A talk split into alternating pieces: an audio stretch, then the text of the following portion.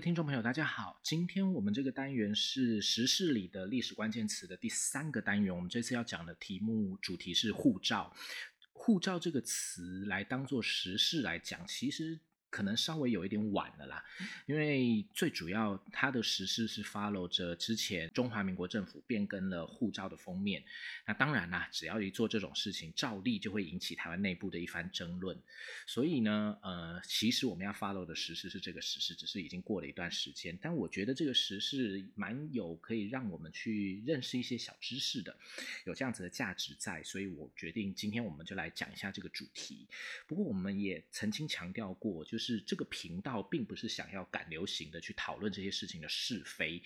以免引起无谓失焦的那些误解。毕竟，呃，台湾现在的社会氛围就是这个样子。那我只是想要单纯的在这个时事所涉及到的那些相关知识上面，找到一些我觉得还算值得介绍，或是来跟各位聊一聊的那些小知识，多多少少的增加我们对这些事情的认识。呃，无论是不是那个有用的认识啊。所以呢，我想说，就利用这次的节目来和大家聊聊护照这个东西。那在开始之前，我们先来讲一个不是历史，但是是有关国际事务的一个小尝试。因为是其实台湾已经不止一次的改过护照封面了，也只有在这一次是真的明确的把正式国号的英文就是 Republic of China 删去。或者是说没有删去啦，只是把那个字样放到了所谓的国徽的旁边，变成一个很像国徽一部分的那个图像。那这样子到底算不算有删掉？就随便听众朋友各位您自己去解读啦。当然，我我其实有对于这样子的变变化有我自己的意见，不过我就不在这边说了。那可是像这样子的这种改变护照封面这些讨论，乃至于实际上行动上面，都会有一种。不算小的声音，这种声音的是说，对于像旧版的那种很像具有党国形象的护照，感到很不满，所以应该要改变的这样子的声音。所以呢，除了官方的变更护照封面之外，其实也我们也会看到很多那种就是各种各样自力救济的方式来自行改装的那种意向和说法，乃至于行动。那我们现在就是在对于这个这样子的行动讲一个小小的概念，来帮各位认识或理解护照这种东西的性质，来让各位去思考和评估一下，就是这样自行改装护照这种做法，对于您自己是不是一个呃，就是比较有意义或是正向的一个决策的一个思考依据。呃，对于某些人士来说啦，就是他们会觉得护照是一个代表他个人的凭证。既然如此，就是他自己的东西，所以他不能接受护照呈现出来的某些内容是，譬如说党国形象等等之类，他不能接受，所以他就想要改变，或者至少把它遮起来。而这种行动是他自己的个人自由的一部分。这样子的想法，从全然个人的角度来说，说实在话，这种这种说法虽然有点感官式的出发点，但不能说是错的，因为他真的就是不喜欢嘛。可是这种说法其实忽略了护照这种文书之所以被发明、被应用的原因，也就会因此而让护照这种文件的效力下降，从而导致持有者本人可能会遇到一些麻烦。怎么说呢？这是因为护照这种文件之所以被发明，是因为当各国的边界啊、主权啊这些概念逐渐确立了之后，每一个国家对于所谓的越境，也就是人员的流动这种状况，所可能对于每个国家的内部造成的影响越来越关切了，然后才会开始出现这种产物。所以，如果说各位有兴趣，可以自己 Google 啦。就会发现，直到十九世纪后期，其实护照的概念都比较像是所谓的通行证。和今天的护照的功能和意义有一点细微的差异，尤其在很重要一点，就是所谓的表明主权所属的这个概念之上。现在护照、现代护照跟十九世纪后期以前的那些护照，其实会有比较强的这种意向。不过这个不是我们今天要讲的，我们这里就先先不说了。现在的护照啊，其实它并不只是单纯的通行证而已。呃，我相信多数的听众应该都已经拥有护照了，所以各位其实可以顺便翻开您自己的护照看一看，里面您的护照里面一定会有自己发照国的元首或者是外交机关的最高主管官员在上面写下一段话。那这些话就是要请接受这本护照的国家或机关能够帮忙。譬如说，在台湾的中华民国上面写的是外交部长的话，它上面写的是中华民国外交部部长咨请各国有关机关对持用本护照之中华民国国民允予自由通行。并请必要时尽量予以协助及保护。这些字样，各位可以去看一下，一定会有这些的。那这些话其实不是单纯的什么凑版面啊，或刷存在感的装饰啊等等而已哦。其实不是那样子的。这些字样、这些说法，其实是代表了现代护照的意义所在。因为啊，护照是一种他国国民要进入非本国的国境之内所必须提供的证明。啊，证明什么呢？譬如说啊。当我我这个人拿着所谓的中华民国护照要进入日本的时候，日本的移民官员他并不会认识我这个人。那讲到这里，也顺便跟各位提一下一个另外一个小知识：很多人会把这种检查你的护照的这些人叫做海关，可是其实海关是 customs，他的职责是看货物的。那些坐在你前面然后检查护照那些是 immigration，他们是移民署的官员。那虽然有些国家会把这两个业务合在一个更大的机关里面，但基本上它都会分成两个不同职务内容的移民单位和海关机构。譬如美国就是这个样子。所以虽然我们常常都会把那些在机场你看到那些就是穿着制服的公务公务人员叫做海关，但其实真的不是哦，不是每个人都是海关。好，那回到刚刚说的例子，当我这个人要入境日本的时候，日本的 immigration 官员他并不认识我这个人。他不会知道我呢，在台湾到底是个冷血杀人还弃尸逃亡的通缉犯，还是呢，在某个国立大学里面认真教学研究的一个副教授，他不会知道的。所以他只能透过发给我这张护照的那个机关，也就是中华民国政府，来确认我这个人至少应该是一个可靠的人吧。这样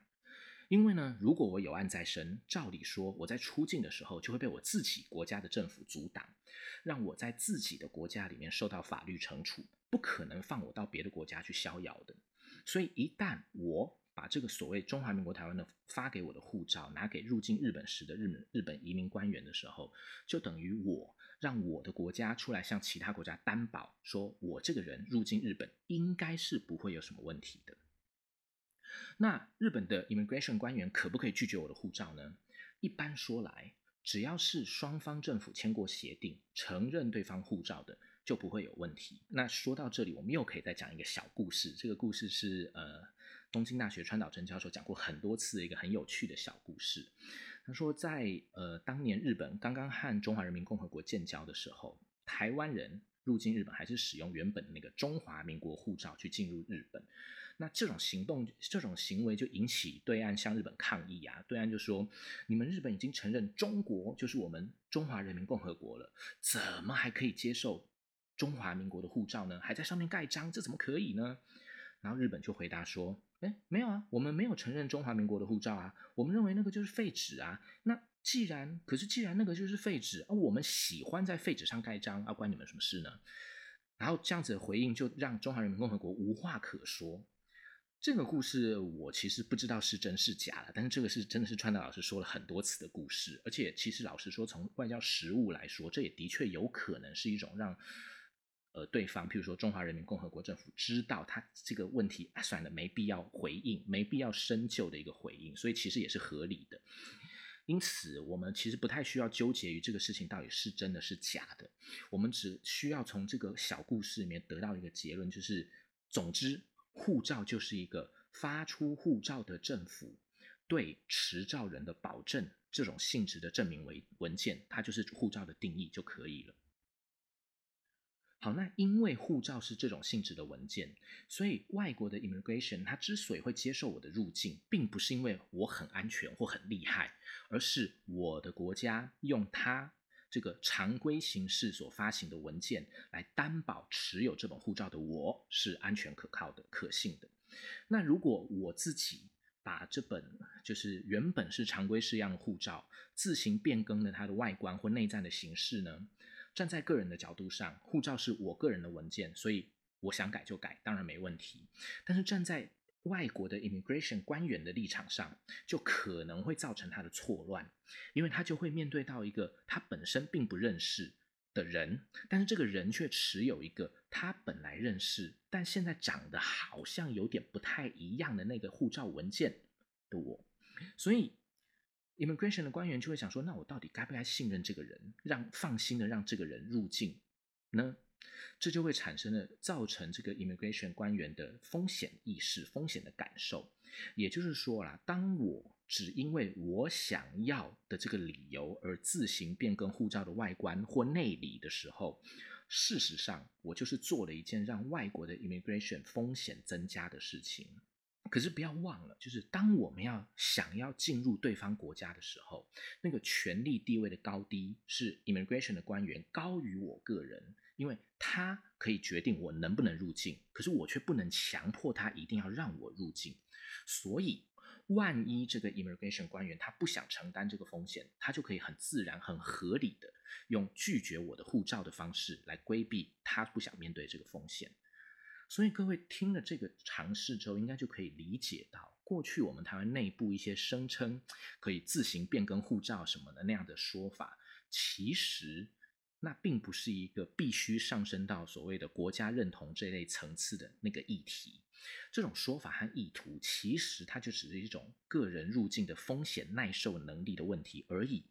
也就是说，虽然变更护照，它的确增加了个人能否顺利入境的风险，但假设如果你真的运气很好，Immigration 的官员，他可能说拿到你的护照之后，就直接看着照片、姓名啊，scan 一下，然后就翻到空白页盖章什么的，这样子你就不会遇到麻烦。但是万一这个 Immigration 的官员刚好心情不好，他被上司骂啦，跟另一半吵架啦，乐透没中啦什么的，他刚好看到你这个这个改动，他就可以名正言顺的找茬。那事实上，这个也是他的职责，也不能说是找找茬啦。可是一旦他这么做了之后，倒霉的就是你了。所以，我们就能看到很多做这种鼓吹的人，他其实改的都是护照套，也就是你在入境通关的时候，那边单位一定会叫我们要拿下来的那个外面的那个套子。那至于说，那至于那些说要用贴纸直接贴到护照上面的那种，我嗯，我就只能说就是。呃，如果您愿意的话，您也可以自己做做实验呐，看看您自己的运气或是呃入境他国的风险耐受能力是好还是不好啦。如果您愿意做实验，其实也不错，也是一种增加人生精彩程度的事情啦。但是我个人的建议就会觉得，呃，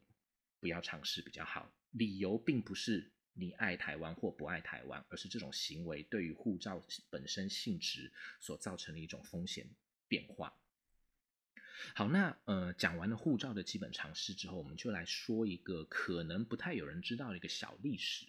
或者说就是可能要很年长、很年长的听众朋友才有可能、才比较有可能会知道这件事。至少我自己是本来完全不知道，我是看了档案以后才知道曾经有这种事情的发生的。就是啊，在历史上曾经有个很短很短的时间里面，当民众要申请护照或者是办理呃护照展延的时候，会被一用一种自愿的名义来认购所谓的爱国公债，或者说，可能在很短的一段时间里面，某些透过中华民国外交部驻澳门办事处办理护照展期的民众，都可能都曾经因为办事人员的处置而被自愿的认购了政府当时正在推动的爱国公债，也就是说。申请护照本来只是一个很个人、很平常的事情，但在那个时候也会顺便的参与到一下爱国的行动。那这个性质其实就跟现在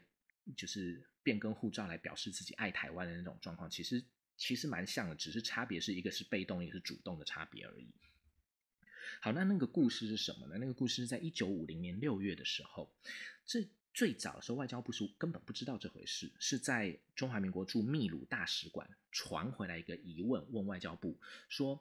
呃，外交部驻澳门办事处在从当年的就一九五零年的四月十六号起就规定，以下是原文，就是签发出国护照规定购买公站，数额规定商人为一千余元，佣工三百余元，其眷属同样依章办理。”这是档案原文。然后呢，在差不多一个礼拜之后，大使馆又跟外交部说：“秘鲁那边的华侨报纸已经开骂了，而且报道的内容是从香港那边的侨民获得的。大使馆认为啊，如果侨民伪造事实、毁坏名誉，四应设法更正，以免谣乱视听，就是混淆混乱视听，这也是原文。所以，呃，驻秘鲁大使馆特特别又在向外交部确认，而且不只是大使馆哦，连国民党的秘鲁党支部都请那个。国内的党部、台湾内部的党部去探寻外交部这个状况，说这到就是这种额外要收钱的事情，到底是政府明令征收原文，还是澳门办事处办事人员法外行动？这个也是原文。所以外交部外交部根本不知道，所以外交部就查了之后就发现，呃，这个事情好像是真的耶，而这个并不是香港侨民造谣，而是澳门办事处真的有做这件事。但是它到底是明令征收还是法外行动呢？就有一点复杂了。为什么会说复杂呢？因为啊，政府的确曾经定过修正领用出国护照配目爱国公债审议标准。那这个法规是财政部自己定定的，然后再经过行政院核定施行。外交部他就自己就觉得这个只能遵办而不能修改。而外交部虽然没有主动要求澳门办事处做这件配幕的工作，但既然的确有法源依据，好像也不能说澳门办事处做的是错的。那既然不是错的，就不能制止他。可是如果让他继续做，侨民又会抗拒，侨报又会开骂，对政府好像也不太好诶那所以到底该怎么办呢？所以外交部他就只能先向财政部去探寻，说这个事情到底怎么办好。财政部是觉得，嗯啊，反正就有法令啊，既然有法令就应该去做啊。可是外交部就觉得，这个规定和标准都是财政部自己定的，没有跟外交部门商量过，而且它的实施地区竟然远及海外，其在法理上及实施上皆有商榷余地，这是外交部思考的原文。所以外交部就拟了好几个论述，这些都是依据所谓。包括刚刚所提到修正领用出国护照配目爱国公债审议办标准啊，或是一九四九年的时候，这这个法令开始的时候，是一九四九年的爱国公债目呃筹募办法啦，呃爱国公债海外劝募办法啦这些的法条，透过这些法条来一一论述这个强制劝募的做法不太适当，那他就跟财政部啊。呃，行政院啊，这些讨论了一阵子，那这些他们内部那个讨论的部分，我们这边就略过不提了。总之，结果结论就是财政部认为没什么问题，应该继续实施。可是对于外交部来说，就是这个事情其实他不是很乐意去做，他也不是主动要求澳门办事处要去做的。那运气比较好的地方就是。行政院最后讨论了半天之后，自己觉得这个办法当初之所以会实施，是因为国难当头，四九一九四九年嘛，所以呢，很多有钱人想要绕跑出国避难，所以政府想要剥他们最后一层皮。这个这个呃，剥他们一层皮是我说的，但是他的目的，这个档案原文是说。其重点仍在特别富有者之合配，也就是说，行政院认为当初之所以有这个法条法规要进行这个配目，是为了要让那些特别富有者在离开国境之前，还能够强制他们花一笔钱来认购这些国债。不是现在，因为这个时候的时空背景已经和一九四九年不一样了。有一点像是，就是中华民国政府认为啊，反正都已经退到台湾了，那继续再强制配幕，好像比较没有意义，只是徒增侨民反感而已。所以行政院最后就下令说，这些方案就废止吧，不要再做了。也就是因为这样，呃，在历史上才只有我们刚刚一开始所说的那样，只有在很短很短的时间里面，曾经有执行过这个强制认购公债的方案。不过这个事情虽然废止了，但是事情还没有完全结束哦。因为财政部接到这个命令以后，他就跟外交部说：“那好吧，那既然以后都不做这个方案了，那你们外交单位之前已经做好了，已经收好钱的那个地方，应该要清洁一下。那个清洁是清理结束的那个清洁，应该要清洁一下，把钱交回给我们财政部啊。那。”这样看起来，从档案这个整个脉络看起来，有一点像是财政部当时感觉被断了财路，有一点恼羞啦，所以要外交部赶快还钱。可是这个要求本身其实是合理的。可是啊，外交部他就是外交部听了这也觉得好像是合理，他就叫驻澳门办事处要照办，赶快把钱清结回来的时候，澳门办事处却突然出现了很多理由，包括什么台湾跟澳门之间没办法直接汇兑啦，诶，或是什么之前汇兑的钱有出现汇损啦，所以钱又变比较少啊，什么之类的这些话。那其实他的实话就是，以下是原文，原文是说，直处就是我们直呃卑职啊，直处。三十九年度不敷经费港币一万五千元，这是他们真实的实话，所以他们会，他们就恳求台湾方面让他们把这些钱拿去弥补这个不敷经费的部分，这不就是挪用公款吗？只是他挪用公款之后，名义上还是给公用而已，但是这当然还是不行啊。可是澳门办事处还说，就是说直处职员薪薄，就薪水微薄，生活本极艰难。暗示说他们已经把部分收来的钱拿去补贴职员的薪俸。哇塞，这其实就是盗用公款哎！可是他们天高皇帝远啊，台湾方面根本拿他们没没辙啊。所以收到这个讯息之后，财政部只是说台湾跟澳门好像没有很远嘛，所以你把钱汇汇汇回来应该不难啦，所以就叫外交部自己去解决。那外交部呢，也就只好发了个电文给澳门办事处说啊，你们就赶快把钱汇回来了，不管你们用什么方法。那这个答案就到这个地方，所以最后这件事情到底怎么解决？澳门办事处那边到底有没有把钱汇回来？那已经被垫付那些钱怎么弥补？至少目前我还没有看到后续的档案，就是外交部档案里面还没有看到，可能在财政部档案里面也许会有看到，我不清楚。但总而言之，就是这个事情就有了这么一个很奇妙的收尾。那这个小故事只是要告诉各各位，就是在过去很短的一一段时间里面，曾经发生过这种你要办理护照展延啊之类的，可能会被额外扒一层皮的这个很短的时间，曾经发生过小故事，来当做我们在介绍护照这个常识或知小知识的时候一个一个历史小小常识吧。可是我在这里说这个故事的时候，倒不是要攻击当时的政府部门贪污啦这些弊端。或者说是另外一个面向，就是说啊，那些办事人员他们好很生活很辛苦啊，很可怜啊，什么这些想帮他们的违法作为洗白的这样子做做法都不是，我只是想要透过档案史料来呈现当时的历史情况而已。至于要怎么解读这些事情，都是各位听众朋友可以透过自己的感受和想法自行做出自己的历史解释的。我们这个频道的目的，只是要透过各个我所看到的档案，一步一步的来为各位听众朋友构筑一个透过证据证明力相对较高的档案史料所能够呈现的那个历史图像，好让我们大家都能够比较撇开神话、propaganda、政治宣传的影响，来做出更公允可靠的历史解释而已。好，所以呢，呃，今天我们就是用这几个小常识和档案内容，来在之前中华民国护照改版的这个小风波里面凑个热闹，和各位听众朋友介绍一下护照的相关知识，呃，希望各位喜欢。最后呢，还要跟各位朋友、听众朋友介绍一下，我另外用了这个主理人的代号“学界野武士”，在 Matters 里面开了一个文字空间。那个文字空间也同样是透过档案内容来呈现历史情境，不过那里的调性是走比较轻松浅显的走向，和我们这个 Podcast 比较着重高资讯量的规划不一样。所以，如果有听众朋友在听完这里的内容之后，觉得稍微有点累，脑袋有点重啊，这样子，也欢迎到那个那个地方看一些比较轻松的内容。来看能不能用寓教于乐的方式来融入历史情境。好，以上就是我们今天为各位介绍的这个节目，希望大家能够喜欢，也希望各位能够在听完之余能够按一下订阅，好满足一下我小小的虚荣心。谢谢大家，拜拜。